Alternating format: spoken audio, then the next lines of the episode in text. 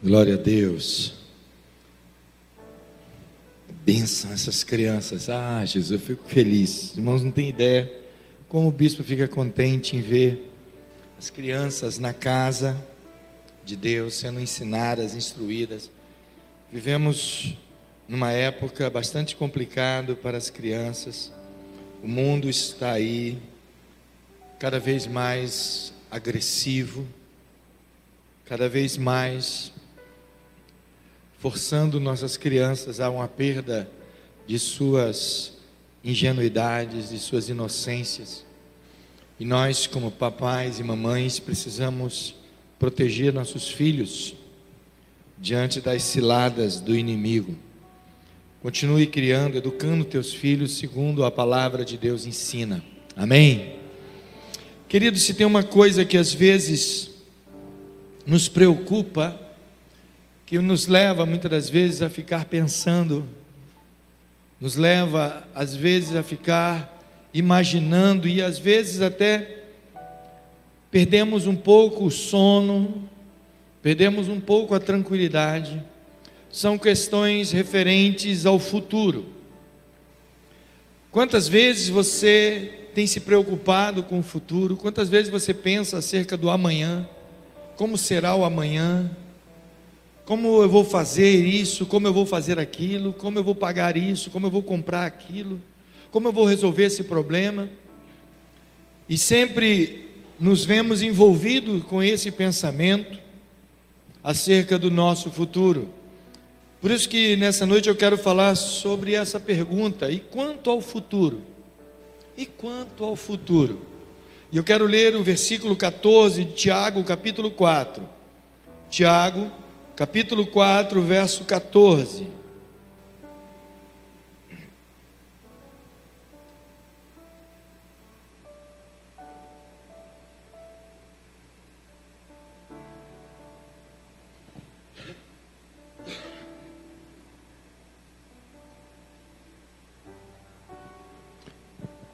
Carta de Tiago, capítulo, capítulo 4, versículo 14. Diz assim, queridos: vocês nem sabem o que lhes acontecerá amanhã. Que é a sua vida? Vocês são como a neblina, que aparece por um pouco de tempo e depois se dissipa. Vou ler mais uma vez. Vocês nem sabem o que lhes acontecerá amanhã. Que é a sua vida? Vocês são como a neblina que aparece por um pouco de tempo e depois se dissipa. Palavra de Deus, amém, queridos? Queridos, nunca devemos deixar que as coisas que aconteceram no passado, sejam elas boas ou ruins, e às vezes só trazemos a memória, só lembramos das coisas ruins, mas não podemos permitir que tais coisas influenciem nosso presente e nem venham abalar o nosso futuro. Mas, diante desse texto que acabamos de ler, Tiago nos leva a uma reflexão acerca da nossa própria vida. O salmista vai dizer que a maioria de nós chega a 60, 70 anos, e o que passa disso, aquele que passa dessa idade, chega a uma idade mais avançada, o melhor deles é canseira e enfado. E diante da realidade da eternidade, a nossa vida realmente é um sopro. É como o Tiago diz, é como uma neblina. Num dia frio, num dia de, de baixa temperatura, onde nós acordamos, aqui no Nordeste é muito difícil ver neblina. É mais quando você vai para algum local serrano, algum local mais frio. Você acorda pela manhã e vê aquela neblina e daqui a pouco o sol sai e a neblina se dissipa muito rápido. E a nossa vida é assim, muito rápida. Quantas vezes eu, me, eu paro para pensar e, e me lembro que parecia ontem que eu tinha vinte e poucos anos e hoje já passei dos 50. Sexta-feira estivemos aqui, uma palavra maravilhosa para os casais. Se você é casado, Frequente a rede de casais, vale a pena. A rede de casais tem sido alimentada com palavras muito boas para os casamentos. E tivemos aqui com o pastor Rafael, da Igreja Nova Aliança, juntamente com a pastora Cláudia, sua esposa, trazendo uma palavra, uma reflexão muito boa para os casais. E ele saiu perguntando, e teve um momento em sua palavra que ele saiu perguntando aqui a idade, o tempo de casamento das pessoas que estavam aqui presentes.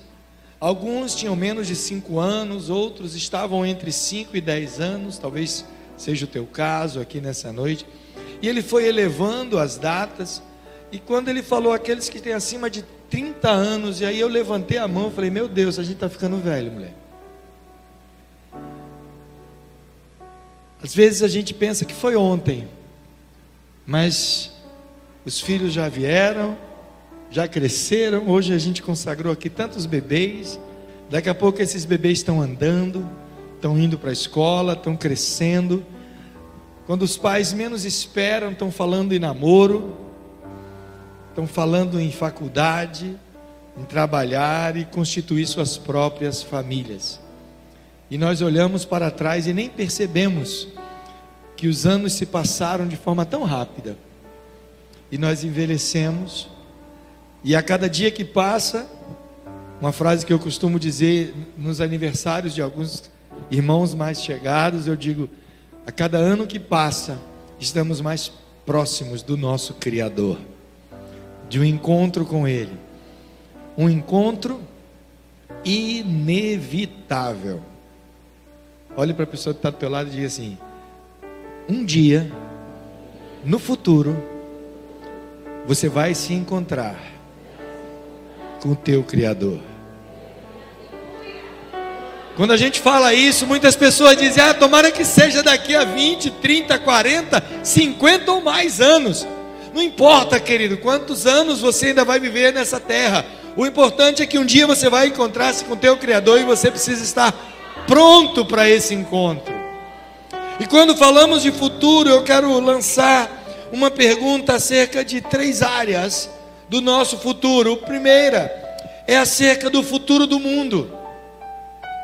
E quanto ao futuro do mundo, o que vai acontecer? A Bíblia nos ensina que o mundo ele caminha para um dia ser tudo terminado. Pedro vai dizer que quando Jesus voltar, os elementos, ele chama de elementos a lua, sol, estrelas, a terra, todo o cosmos vai se acabar. Os elementos serão dissolvidos. E o filho do homem virá nas nuvens dos céus com poder e grande glória. Então, o futuro do mundo é também passar pelo encontro com Cristo. Estamos constantemente ouvindo falar das situações do mundo, é, é, às vezes é situações complicadas, terremotos, é vulcões, é maremotos, é tsunamis, tempestades terríveis, é lugares que a temperatura tem subido tanto que muitas pessoas têm às vezes até morrido de calor. Em outros lugares o frio tem tomado conta e que aquelas pessoas que vivem na rua às vezes perdem suas vidas devido ao frio. É, sabe, coisas assim que saltam aos nossos olhos e o poder da natureza é tão grande que nós não temos como controlar. Mas o futuro do mundo é que ele vai um dia também passar. O mundo passa, diz a palavra de Deus, e tudo que nele há, mas nós que esperamos no Senhor, teremos as nossas forças renovadas. Um outro texto diz que nós subiremos com asas como águia, correremos e não nos cansaremos, caminharemos e não nos fatigaremos. Mas o mundo quanto natureza é uma coisa, mas e o mundo quanto estrutura geopolítica? Os países, as nações. Temos visto aí o crescimento de uma apostasia muito grande. Há anos a Europa vive um pós-cristianismo. A Europa que foi o berço, o berço, podemos assim dizer, do pensamento teológico depois da era das trevas. Foi na Europa que surge, na Alemanha ali, surge o protestantismo, através de muitos personagens históricos que vieram até antes de Lutero, que prepararam o caminho para Lutero trazer a reforma. Depois disso, ela se expande. Chegamos no século XIX, onde há um crescimento missionário fantástico. Principalmente a Inglaterra começa a enviar missionários pelo mundo. Isso chega às Américas. Somos aqui também evangelizados por esses missionários e o cristianismo cresce. Mas a apostasia, o afastamento de Deus, o secularismo tem crescido de forma assustadora. E não se surpreenda, querido. Está sendo matéria aí, todos estão meio preocupados, assustados com aquela estátua que colocaram em frente à ONU, que personifica um texto de Apocalipse. Estão dizendo, ah, é o fim do mundo. Está assustado por quê? Será que você se assusta quando alguém diz assim: gente, pelo amor de Deus, amanhã, amanhã logo cedinho o sol vai nascer? Você se preocupa com isso? Não, porque é um fato inegável que se durante essa madrugada o mundo não acabar, Jesus não voltar, amanhã de manhã o sol vai nascer. Eu contava hoje no primeiro culto, nove da manhã, que eu vi hoje o sol nascer e foi a coisa mais linda. Porque no momento que eu vi o sol nascer, eu acordei cedo hoje, eu lembrei do texto de Jeremias que diz que naquela manhã as misericórdias do Senhor têm se renovado sobre as nossas vidas. Se você não se surpreende com uma coisa tão certa como o nascer do sol no dia seguinte, e a noite que virá ao entardecer, por que você se surpreende ao ouvir falar de coisas semelhantes a essa que tem acontecido no mundo? estátuas sendo construídas na ONU que personificam uma besta que está no Apocalipse. Ou coisas como pandemias, ou mesmo tantas crises mundiais.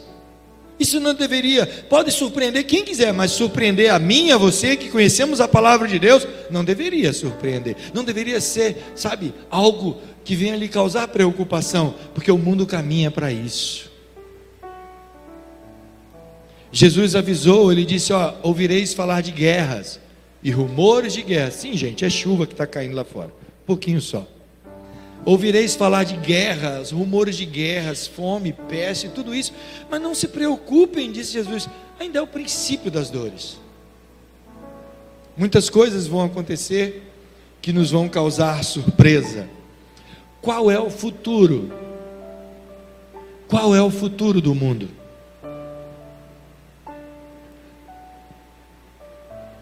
e olhamos para a realidade do mundo, e aí vem uma segunda pergunta que eu gostaria de fazer. E quanto ao futuro da igreja? Ah, alguns dizem de forma romântica: a igreja jamais passará, amém por isso.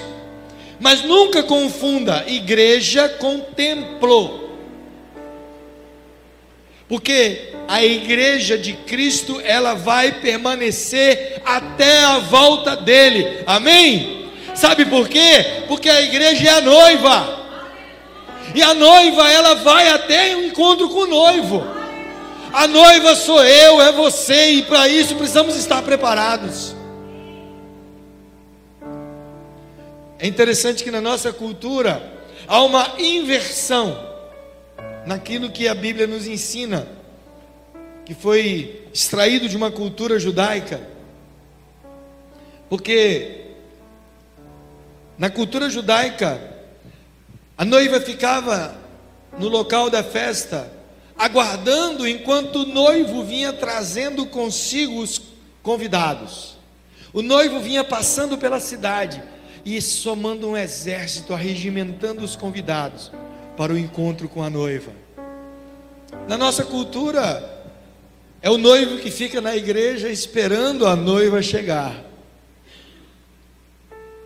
Mas nós, como noiva de Cristo, como a igreja, que Ele, através do Espírito Santo, instituiu, lá no livro de Atos, é que aguardamos o noivo, a chegada do noivo.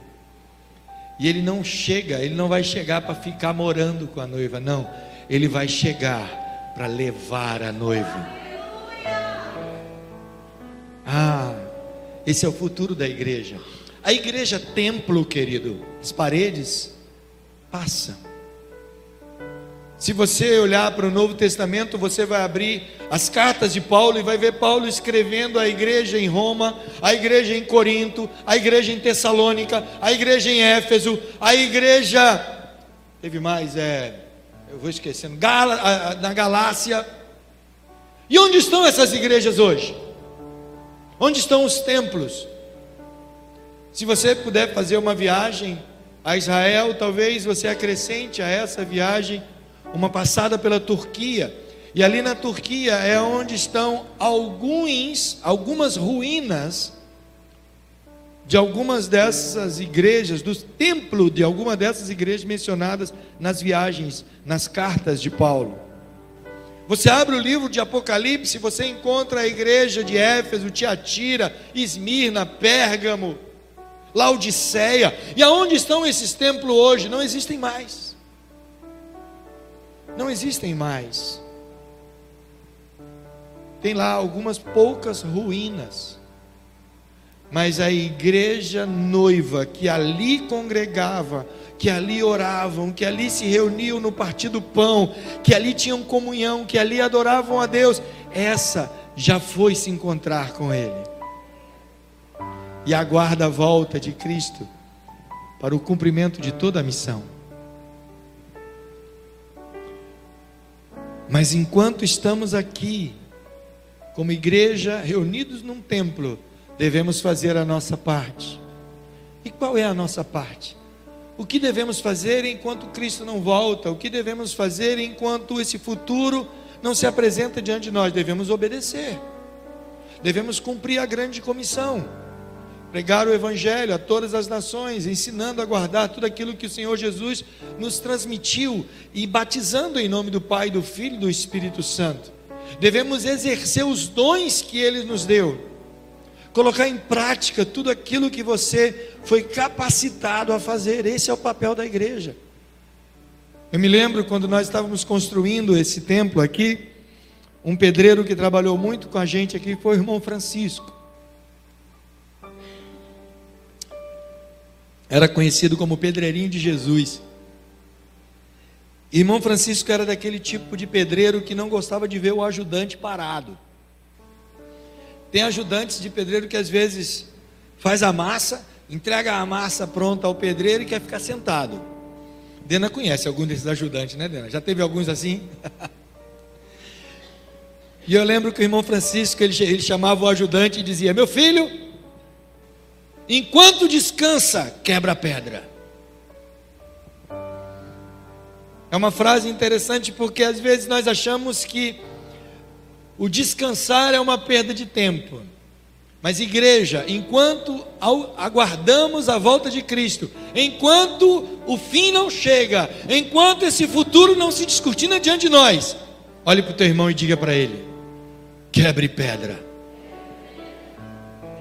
Uma das tarefas mais difíceis, eu acho que na, nesse ramo de construção é quebrar pedra. Pensa uma coisa chata. Eu já quebrei pedra nesse alicerce dessa igreja. A gente coloca as pedras inteiras, né, Dani? Vai quebrando ela. Pá, pá.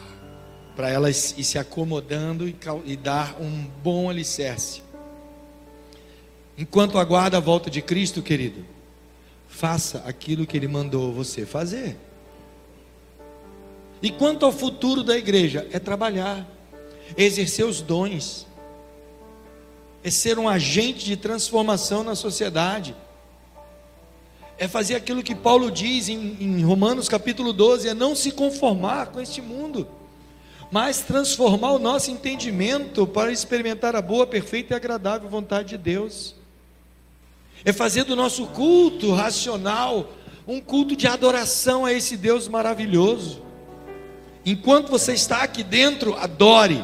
Enquanto você está aqui dentro, ouça. Enquanto você está aqui dentro, aprenda. Enquanto você está aqui dentro, aceite, se, sabe, se transforme, busque crescer, mas quando você estiver lá fora, quebre pedra. Tem muito crente que lá fora ninguém sabe nem que ele é crente. Anda por aí como se fosse um agente secreto. A gente pregava tanto contra. Eu me lembro disso, a gente nem sonhava em que um dia existiria pandemia. Nem passava, olha, gente, há dois anos atrás, nem passava pela tua mente que você um dia teria obrigado a usar máscara. E quantas vezes nós pregamos aqui contra as máscaras espirituais? As máscaras, não de pano, mas as máscaras do disfarce, a máscara das, as máscaras da hipocrisia, dos fingimentos. Então, qual é o futuro da igreja, querido? É ficar desnuda, sem máscara, diante do seu Senhor. Está reunida no templo? Adore, porque Ele é digno de toda adoração. Louve, porque Ele habita no meio dos louvores. Ouça aquilo que Ele quer falar contigo através das palavras proféticas de ensinamento. Medite na sua mente para que possa sofrer uma metanoia, uma mudança de pensamento. Decida-se, tome uma postura diante daquilo que você precisa fazer. Mas quando você sair por aquela porta, é hora de exercer os dons que Jesus te deu é hora de colocar em prática o que você aprendeu aqui dentro. Esse é o futuro da igreja. Aguardar a volta dele. E a última pergunta que eu quero destacar: e quanto ao meu futuro? Quantos planos você tem feito? Estamos no primeiro domingo do mês de dezembro. E o mês de dezembro, querido, é uma excelente oportunidade Quantos planos você fez no início desse, lá no fim do ano passado para o início desse ano? Você queria no mês de, de, no ano de 2021 ter feito tantas coisas.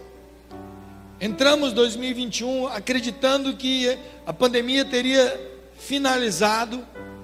E aí veio novas, novas mutações do vírus. Foi Delta, foi não sei mais o que, não sei mais o que. E agora chegou o tal do Ômicron Ainda falta um pouco para chegar até o ômega, que é a última letra do alfabeto, né? Pensamos que tudo já tinha se acabado, e chega março e fecha tudo de novo. Não estou aqui para fazer nenhuma avaliação política, nada disso. Estou aqui para falar dos nossos sonhos, que muitos deles foram frustrados, foram adiados foram colocados em banho-maria, foram colocados em stand-by para que um dia nós viéssemos a exercê-lo. Muitas oportunidades durante esse ano você teve que deixar passar, adiar. Mas eu estou te desafiando para aproveitar ainda o restante desse mês de dezembro, o que sobra ainda do ano de 2021 para continuar pensando aquilo que você sabe melhor fazer do que todo mundo. Gente, se tem uma coisa que você sabe fazer, ninguém precisa te ensinar. Ou mesmo, ninguém precisou te ensinar, você já cresceu sabendo fazer isso, foi aprendendo a cada dia na sua vida, foi sonhar. Porque até a criança, por mais que tenha idade, ela sonha. Ela sonha em ganhar um presente, ela sonha em ganhar um brinquedo, ela sonha em ir passear no parque, ela sonha em ir na praia com os pais, ela sonha em ir para o shopping. As crianças sempre têm desejos que são, sabe, parte delas. E eu quero dizer para você nessa noite: não pare de sonhar. Não pare de sonhar, querido. Faz parte da nossa vida sonhar com a volta de Cristo, sonhar em como vai ser os céus, sonhar que lá não vai ter nenhum problema que nós temos aqui, não haverá dor, as lágrimas dos seus olhos serão enxugadas, não haverá tristeza. Embora sonhemos com os céus, não queremos ir para lá hoje, né? Sempre dizemos, Senhor, deixa passar mais um tempinho porque o desconhecido nos assusta. Por mais que a Bíblia descreva mais ou menos como será, nós ainda nos preocupamos. Como eu posso, bispo, pensar no futuro se eu não posso controlá-lo? Esse é o grande problema. Porque o teu presente você pode controlar. Você pode tomar a decisão de ir ou não ir, de fazer ou não fazer, de falar ou não falar, de comer ou não comer, de sentar ou levantar, você pode decidir. Mas o amanhã você não sabe direito o que vai acontecer. Por isso que a palavra de Deus diz que planejar é do homem, mas o executar depende de Deus. Podemos saber muitas coisas, mas, na verdade, não passam apenas de planos e sonhos. Mas algumas coisas nós podemos ter certeza. Primeiro, podemos saber sobre a nossa salvação. A tua salvação você pode ter certeza. E quando você tem certeza dela, ela determinará o teu futuro. Então tenha certeza da tua salvação. Se você não tem certeza, se agarre com Cristo e diga: Senhor, eu quero que o Senhor seja o Senhor e meu Salvador, porque eu quero ter certeza da minha salvação. Porque quando eu tiver certeza da minha salvação, eu sei o meu destino qual é. A segunda coisa é que podemos saber que o que a vida pode trazer diante de nós é aquilo que Deus quer que aconteça para trabalhar em nosso caráter, em nosso espírito, no desenvolvimento do nosso ser. Aproveite cada oportunidade. Isso é certo, elas sempre virão. Então, se você pode saber, além do destino eterno através da tua salvação, você pode saber que diante de você, a cada momento, se descortinará uma nova oportunidade para alguma coisa. Aproveite cada oportunidade. Não só as oportunidades que aos nossos olhos parecem boas, há uma promoção, a alegria de um casamento, a alegria do nascimento de um filho, a alegria de, de aquisição de um bem material, sempre nos, nos trazem momentos de deleite, mas aproveite as oportunidades também dolorosas. Às vezes, um desemprego, uma doença, a perda de um ente querido, uma situação que você não controla. São oportunidades eu ouvi uma pessoa dizer uma frase essa semana que retrata aquilo que precisamos encarnar em nossa vida. Essa pessoa disse: sempre que ele ouve, ele disse assim: sempre que eu ouço falar de crise, eu já me ponho a pensar no que eu posso fazer para melhorar. Que aquela crise vai ser uma oportunidade de eu melhorar em alguma coisa. E a terceira coisa que podemos saber é que o nosso Deus ainda reina. Isso é fato, querido. Não há dúvida. O nosso Deus ainda reina. Não somente nos assuntos espirituais, mas Ele é Senhor dos assuntos dos homens. Ele tem o controle na mão. Quando Pilatos chegou para Jesus e disse a Jesus: tu, se, tu não fala nada, tu nem se defende, tu não sabe que eu tenho poder de te libertar ou de, ou de lhe condenar? Jesus olhou para Pilatos e disse: Você só tem esse poder sobre mim, porque do céu, do alto, te foi dado. Nada foge ao controle de Deus. Ah, bispo, colocaram uma estátua em frente à ONU. Deus está no controle, querido. Deus está no controle. Ah, vão, vão mandar fechar as igrejas. Deus está no controle. Deus está no controle. Nada, entenda isso, querido. Nada foge ao controle de Deus. Nada. Isso é fato é realidade. Então, está com medo por quê? Jesus disse lá no Sermão da Montanha, ele disse, por que andais ansiosos? Pelo que é vez de comer, pelo que é vez de vestir. Já olharam os passarinhos? O Senhor os alimenta. Eu tenho um cachorrinho lá em casa, muito apegado a mim, que quando Rebeca ganhou aquele cachorro, ela disse que era filho dela e eu virei avô de cachorro. E eu coloco na hora do almoço a comidinha dele, a ração lá na vasilha que ele come. E ele tem o péssimo hábito de não comer tudo. Ele sempre deixa, parece aquelas crianças mimadas.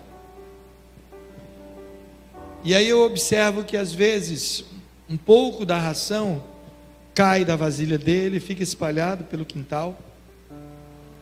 E vez por outra vem um passarinho, uma rolinha, pega uma daquelas ração, aquelas coisinha da ração e leva. É o Senhor cuidando. É o Senhor cuidando. Às vezes você tem uma árvore em casa, aqueles que têm o privilégio de morar em casa com quintal. Não sei se você já reparou, às vezes a árvore frutífera. Você vai pegar um fruto e ele está furadinho, está todo bicado. É o Senhor cuidando das aves, Ele as alimenta. O salmista vai dizer que até os, os pardais, as andorinhas, encontram lugares para fazer ninho na casa de Deus.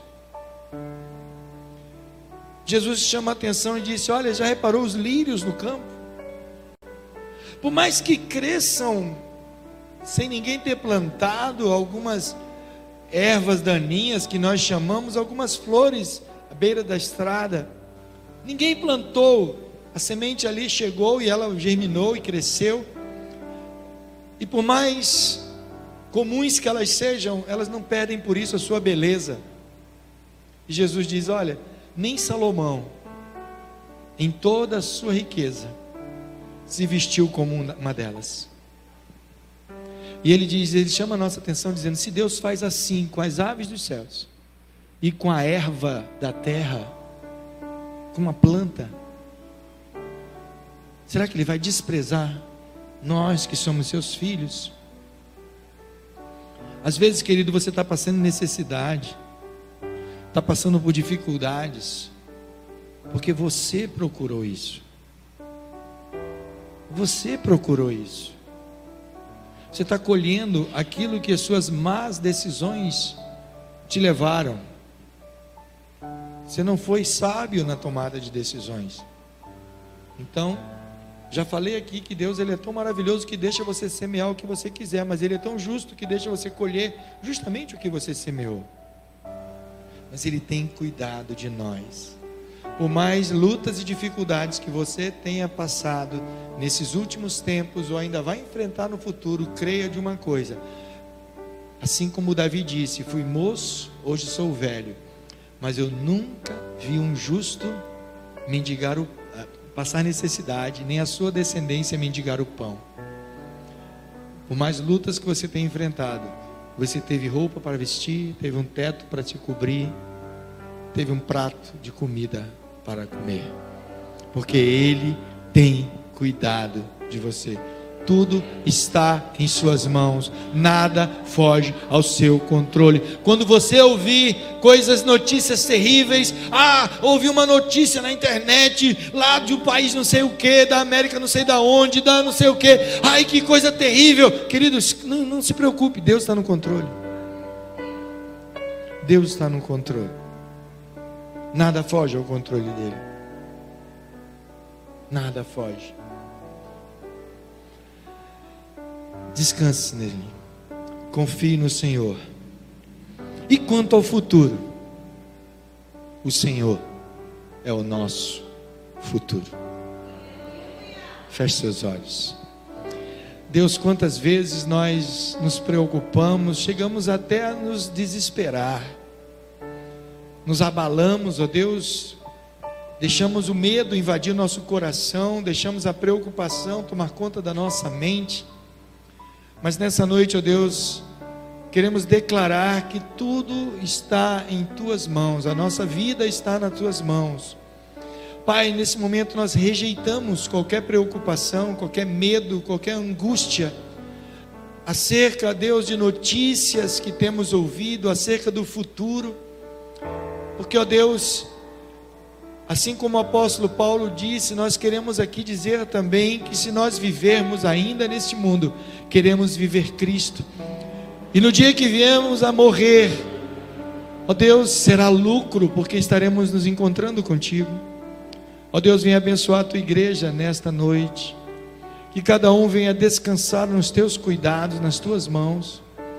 E possamos, ó Deus, entender que nada, nada, absolutamente nada é, ó Deus, surpresa para ti. Tu conhece tudo. Tu estás no controle de tudo. E nós te agradecemos, Pai. Te louvamos e te bendizemos. Em nome de Jesus. Aleluia. Glória a Deus. Deus te abençoe, querido, em nome de Jesus.